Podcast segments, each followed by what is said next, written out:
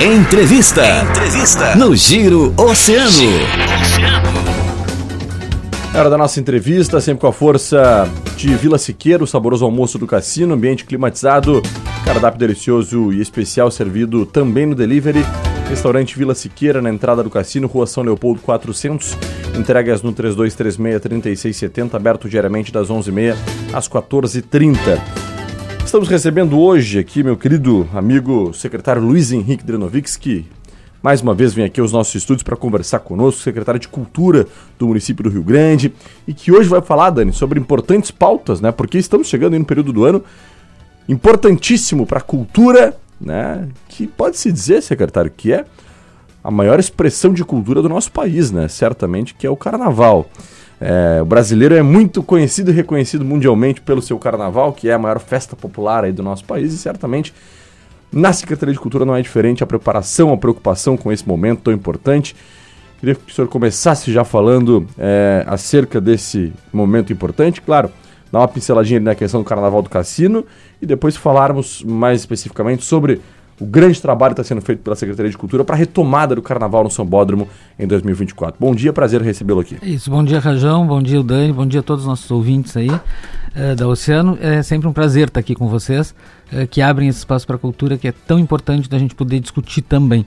Uh, quando a gente fala em carnaval, eu acho que o Grande tem as suas peculiaridades, né? E muito, muito fortes.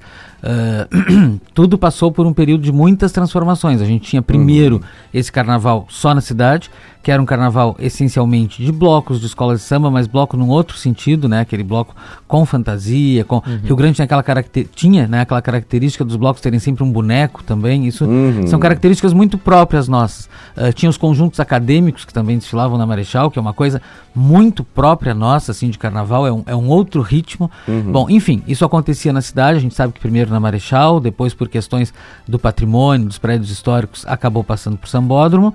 Uh, importante a gente lembrar que esse carnaval ele não terminou por causa da pandemia, ele terminou antes disso, uhum. né? São sete anos que a gente não tem uh, o Carnaval de Rua de Rio Grande. Foram questões uh, de organização, questões das, entidade, das entidades que agregavam as escolas, não das escolas, uhum. uh, que tiveram problemas financeiros, problemas de prestação de contas, uma série de fatores, depois a pandemia também, que claro ajuda para que não voltasse, e esse carnaval acabou. Ao mesmo tempo, a gente sabe que começou aquele carnaval do cassino, né? Muito, isso porque não existia nada no cassino há muitos anos uhum. atrás. Começou, aquele carnaval começou de blocos, de famílias, muito calcado nessas características nossas aqui, dos conjuntos acadêmicos, do sopro, uh, da, da bateria, né? Muito calcado no carnaval de Rio Grande. Ele surgiu Parece que não, mas o Carnaval do Cassino ele surgiu muito parecido com aquele carnaval que se fazia aqui na Colombo, que se fazia aqui na, na, na Marechal Deodoro. Exatamente. Depois, né, uh, num certo momento, entrou um pouco. A gente sabe que com essa coisa da globalização e da internet, a gente perde um pouco das nossas características próprias da cidade uhum. e acaba adotando de outros lugares. Então o trio elétrico não é uma coisa nossa, né? A gente sabe que é uma coisa da Bahia, uma coisa do Carnaval do Nordeste, acabou vindo para cá, os blocos acabaram incorporando. Isso não é uma crítica, isso é uma constatação de como as coisas aconteceram, né? Então esse se tornou um outro tipo de carnaval no cassino, né? Com uma cultura que não é propriamente a nossa, mas que a gente não pode dizer que não está incorporada agora, né? Claro. É, é, o abadá, é o, é o, trio elétrico, é um outro esquema de carnaval uhum. que também tem todo o seu valor.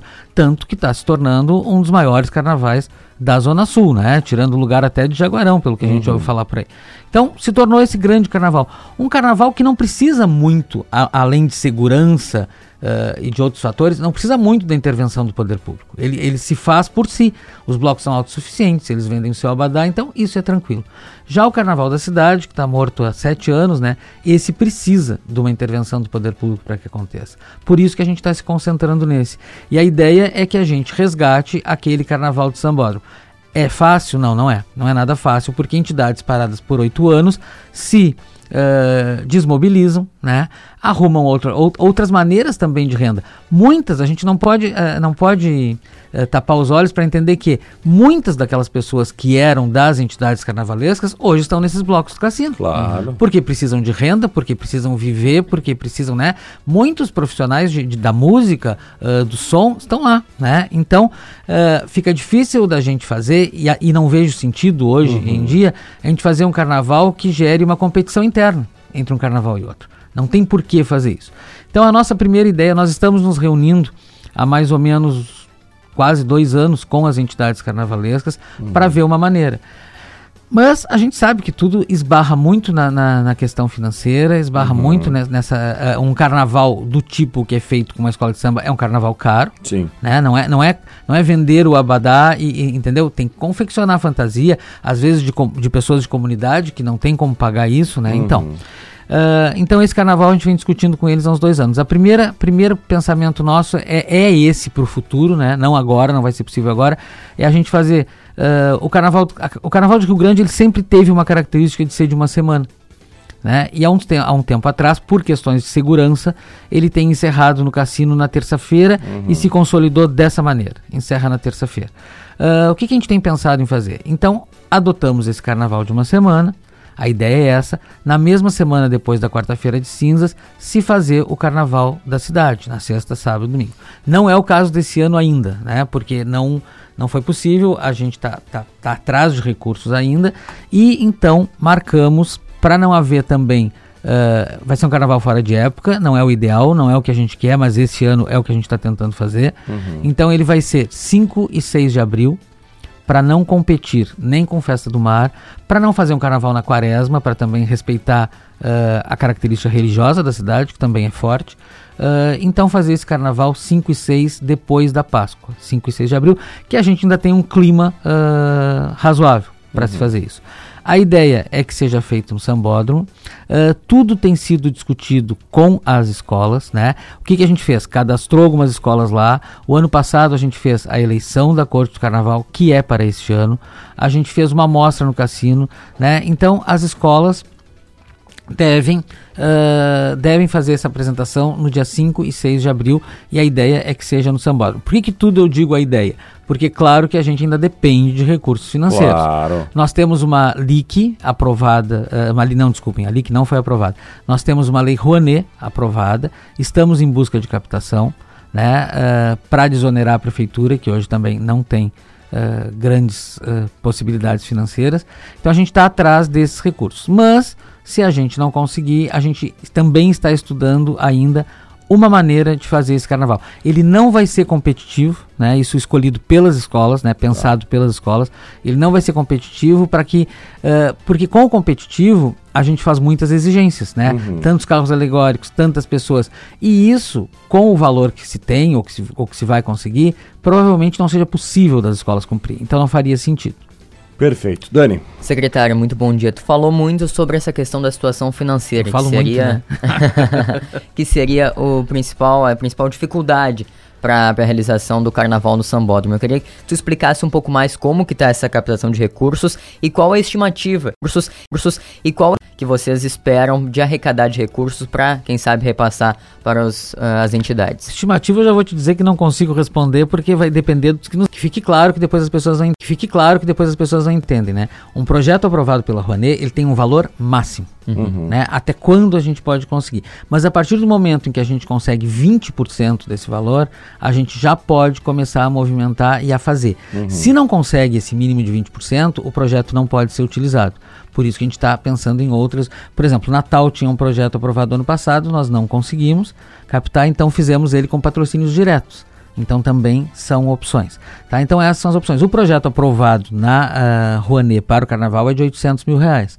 Com estrutura, que não é uma coisa barata, né? É. De som, de carro de som. Uh, o sambódromo precisa de alguns reparos, de uh, segurança, de arquibancada, de tudo. Ah, uma coisa, já vou aproveitar que tu falou. É, a questão financeira é uma coisa que eu acho que a gente, às vezes, eu como secretário de Cultura, acho que nós precisamos colocar.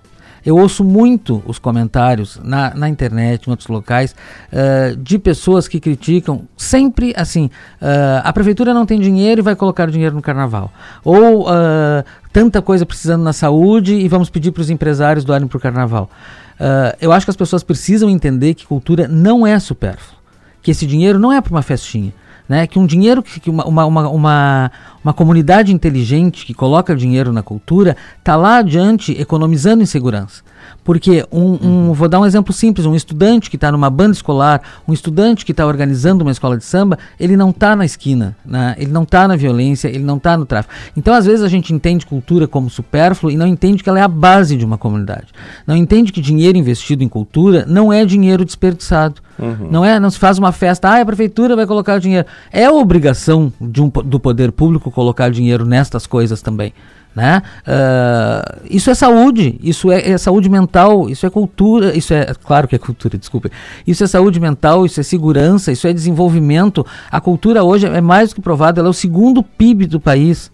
Né? Ela, ela, ela, ela ganha da, da, indústria automotiva, o que movimenta de recurso e da economia da cidade. Então, as pessoas, em vez de fazer esse comentário raso e, e, e sem profundidade nenhuma, deveriam entender aonde vai o dinheiro investido em cultura e o que ele reverte de bom para a comunidade. Não é colocar dinheiro em festinha, não é colocar dinheiro em bagunça, é investir no ser humano, é investir no cidadão. Então, as pessoas precisam entender isso. Com certeza. Secretário, é, a gente sabe que são diversas entidades aí que estão inscritas, né, para esse carnaval de 2024. Não me pede o nome que eu não sei todo. Não, não vou fazer isso com o senhor, mas é, queria, queria, que o senhor falasse um pouquinho sobre a questão é, de quais os critérios né, para participação nessas entidades, como é que foi trabalhado isso junto com elas. Eu sei que foi feito um, um, um diálogo muito constante né, com essas entidades e queria que o senhor falasse também, o senhor conhece também uma parte histórica do Carnaval da cidade do Rio Grande, certamente, no auge, assim, quantas entidades já participaram? Como é que era o Carnaval da cidade comparado àquilo que a gente vai ter a retomada? A gente sabe que é um ano de retomada de fato, é difícil ter, ter é uma, difícil, é uma difícil, equiparação, é mas só fazer esse...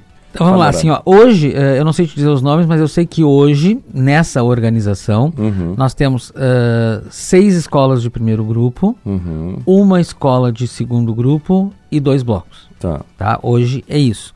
Uh, eu, eu, eu não sei te precisar quanto no auge do carnaval que a gente teve, mas às vezes não é um número de entidades. Essas entidades ela tinham um número de pessoas muito, muito expressivos. Grande, é. Muito expressivos. Uhum. Tinha entidades que desfilavam com 500 componentes, o que pode não parecer muito, mas uma escola de samba no Rio de Janeiro desfila com 1.200. Uhum. Né? Então, uhum. para proporção, uh, é, um número, é um número bem grande. Uh, tu me fizesse uma outra pergunta que é do. Ah, como que a gente organizou? Isso. Como que a gente organizou? Na verdade, a gente fez vários chamamentos, né? Uh, chamamentos em jornal, chamamentos na imprensa, e há uns dois anos isso. E uh, precisávamos, uh, porque assim, ó, para a gente entrar numa lei de incentivo, para a gente entrar nesses pedidos, a gente precisa ter uma entidade civil que se uh, responsabilize por isso, né? Claro. O produtor que a gente chama, enfim, aquele que vai uh, fazer isso. Então, uh, foi, eles criaram entre eles, né, uma associação. Se abriu uhum. um período de inscrição. Uhum. Então, para quê? Porque se cultural, esse projeto cultural ou uma outra forma de recurso tenha o repasse para as escolas, isso precisa ser feito através de uma entidade. Uhum. E essas escolas, para receber esse repasse, têm que estar inscritas nessa entidade. Uh, então, essa entidade foi criada por eles. Uh, ali se inscreveram. Então, essas, esse, esse número que eu falei aqui são as entidades que estão inscritas. Outras entidades podem participar do carnaval? Podem. Claro que podem, mas não estando inscritas nesse ano, elas podem se inscrever para os outros anos, elas não têm nenhum apoio financeiro. Hum. Ela pode livremente participar do carnaval. Agora, porque em algum momento a gente tem que dizer, bom, é esse aqui o grupo, são esses os valores e é isso que a gente vai fazer. Uhum. Então não pode até a véspera do carnaval, isso não existe, entende? A gente tem que ter uma previsão, uh, fazer um orçamento para a partir daí buscar os recursos. Então com isso a gente precisava contar com um número certo. Então houve um período de inscrição no ano passado, no ano retrasado, né, para que se formasse isso. Formado, bom, essas são as entidades do Carnaval de 2024. Outras podem desfilar? Podem, por sua Sim. conta. Né? O que nós mais queremos é que outras surjam espontaneamente, uhum. sem problema nenhum. Claro. Perfeito. Dani? Secretário, um outro tema muito importante que a gente tem aqui é em relação ao palacete do Conde Bianchini, né? A gente tem essa a informação que no testamento Está, estaria dito que, que. São boas as histórias de testamento, é, né? Eu gosto. Que, que no testamento estaria dito que, que aquele local, aquela residência, deveria se transformar em um centro cultural. E por isso que estaria sendo doado para a Prefeitura Municipal do Rio Grande. Como que está essa situação? Tu confirma isso? E o que, que pode estar sendo pensado pela cultura para o local? Eu não, a gente não teve acesso ainda exatamente ao que, que diz o testamento, né? uhum. né? O que a gente sabe é que ele foi deixado para uh, uma sobrinha que é a dona Alice, da senhora, uh, em usufruto. Ou seja, enquanto ela viver, vivesse, né? Viver, viver, ela está viva. Esse, graças a Deus, esse palacete, essa, essa casa seria dela, né? Para uso dela. Uh, com o falecimento dela, seria doada para a prefeitura. Uhum. Né? Uh, o que, que aconteceu? É, um, é uma casa uh, grande, né? E sendo grande com. enfim, ela precisa ser mantida de alguma maneira. Como a dona Alice não pretende morar na casa, não pretende fazer um uso comercial dela, ela vai adiantar essa uh, doação para a prefeitura em vida. Ela vai nos doar uhum. essa, essa, essa casa. Bom, uh, o que, a única coisa que a gente sabe do, do testamento exatamente é que ela se destina a atividades culturais. Né? Uh, isso é, é, é, intenso, é grande, né? é, é vasto. a atividades culturais. Nós ainda não recebemos a casa, né? Ela ainda está em processo, o inventário terminou, mas agora a justiça uh, está em recesso, né? Então uhum. precisa que isso volte. Uh, a dona Alice é muito cuidadosa com essas, uh, esses trâmites legais, então ela só vai nos passar a, a mais a Adriana e a Andréia, que são as filhas delas, que, são que estão tratando isso com a gente. Desculpa. Elas só vão nos passar esse imóvel depois disso. Né? A gente já começou algumas conversas, mas ainda não, não temos. Uh, certamente vai ser destinado à cultura. Uhum. Isso é ponto pacífico. Mas a gente também uh, tem que pensar maneiras uh, de que seja sustentável. Porque não basta se receber um imóvel e não ter condições de garantir a sua manutenção que é o que acontece muitas vezes. Uhum. As pessoas acham muito, ah, entregam um imóvel para a prefeitura, para a cultura, faz duas ou três salas de exposições, uh, ok, é importante esse espaço, é importante, mas e como isso se mantém? Uhum. Né? Como isso se mantém? Então é preciso que se abram alguns, alguns editais de ocupação pública, que se façam uh, parcerias dentro de todos os processos legais, que se façam parcerias com entidades privadas para que também a gente tenha algum recurso. O Louvre tem lojinha embaixo, né? Quem somos nós para não querer hum. ter algumas coisas comerciais? Todo mundo precisa se sustentar de alguma maneira. O poder público não, não dá conta de tudo isso, não tem como dar conta de tudo isso. Uhum. Né? Então é preciso que a gente tenha mecanismos e, esses, e, e mais do que exatamente o que vai ser, esses mecanismos é que, eu tô, que a gente, como secretaria, está pensando primeiro, né? Uhum. Como esse, é, isso vai se sustentar? Como essa atividade vai seguir? Porque não adianta receber um imóvel desse valor para depois uh, deixar depender do poder público, depender de projetos que às vezes não vêm uh, para ter dinheiro para manter. É preciso ter um espaço que seja cultural, que seja democrático, que seja para todas as pessoas, mas que seja sustentável. É preciso isso, senão nós vamos ter mais um prédio sem manutenção. Perfeito. Secretário, queremos agradecer demais sua presença e participação aqui mais uma vez no nosso Giro Oceano. Sempre um prazer conversar contigo. Sucesso, um bom trabalho. Muito obrigado, eu que agradeço o espaço da Oceano. Obrigado. Tá certo, então. Tá aí, secretário de Cultura do município do Rio Grande, Luiz Henrique Dranovics, falando conosco sobre essas questões importantes e pertinentes ao Carnaval, também ao Palacete do Conde Bianchini. E a gente certamente vai seguir acompanhando todas essas pautas né, importantes para a nossa cidade do Rio Grande. Vamos para nossa boa do dia, Dani? Bora. Partiu!